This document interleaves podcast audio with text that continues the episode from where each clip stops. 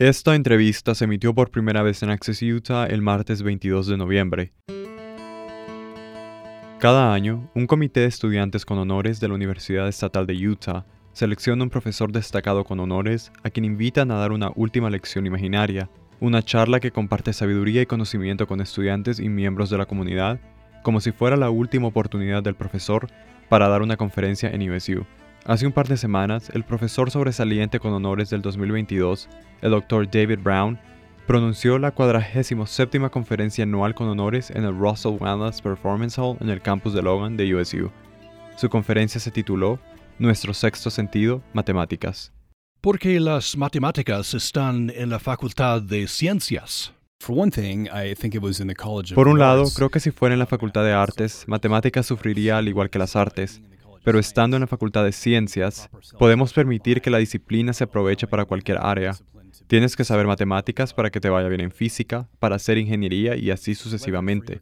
Así que supongo que se siente más como una ciencia para la gente, aunque en la práctica las matemáticas no se parecen en nada a las de un científico, así que no pertenecen ahí. Si lo que te permite estar en la Facultad de Ciencias es el modo en que se realiza tu disciplina, las matemáticas no pertenecen ahí. En mi última conferencia, di evidencia de por qué es más un arte. Es definitivamente una forma de arte, posiblemente incluso una religión en lugar de una ciencia. La definición de la matemática es más difícil de lo que parece. Trato de definir las matemáticas de una manera que tenga sentido para mí. Y es que en vez de hablar de lo que crees que son las matemáticas, o si se crean o se descubren, que por cierto me parece una pregunta tonta, porque en realidad no importa, decidí mirar bien qué son las matemáticas, y lo voy a definir en base a lo que se hace. Así que las matemáticas son como las hacen los matemáticos, y así es como respondí la pregunta. Y cuando investigué cómo se hace, se me ocurrieron algunas respuestas que trataban de enfocarse en lo peyorativas que eran, es una doctrina con dogmas, así que como la religión, tal vez pueda decir que hay algún tipo de aparato basado en la fe detrás de las matemáticas. Existe una extraña jerarquía en las matemáticas que no conoces hasta después, pero empiezas a darte cuenta de que hay chicos geniales en matemáticas. Luego hay otras matemáticas que son menospreciadas y así sucesivamente. Así que están todas estas dinámicas sociales interesantes en las matemáticas. Luego está la forma en que se hace. Definitivamente se parece más a una forma de arte que a una ciencia, porque, como acabo de indicar, usted como matemático, sus métodos pueden ser muy poco científicos, por lo que no necesariamente entretengo una hipótesis nula y hago experimentos para ver si puedo cumplirla o no. Ni siquiera puedo decir si tengo un método y de dónde viene la inspiración para las cosas nuevas. No estoy seguro de si desearía saberlo, porque entonces tal vez tendría un poco más de control sobre eso.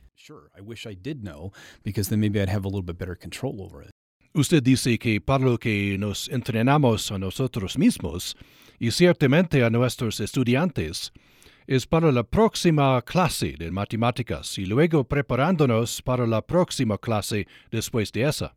No les estamos enseñando necesariamente de la forma en que usted cree que deberíamos hacerlo. Si cada clase que tomas es para la próxima, entonces, como alguien que tiene que sufrir las matemáticas hasta cierto punto, es como si solo tuvieras que tomar algunas matemáticas y luego te detienes en algún extraño punto aparentemente arbitrario. Podemos aliviar eso cambiando un poco los nombres de las clases, pero por ejemplo, nuestra clase de álgebra de la universidad está diseñada con mucha fuerza para prepararte para el cálculo. Pero si no vas a tomar cálculo, ¿para qué necesitas esa preparación? Cuando construyo una clase, si tengo la oportunidad de hacerlo y la libertad para hacerlo, Aún operando dentro de las restricciones que me impone el resto del plan de estudios, trato de brindarles a los estudiantes una experiencia que los empuje mucho más allá de la clase. Para escuchar la entrevista completa en inglés, visite upr.org. Para Utah Public Radio, soy Manuel Girón.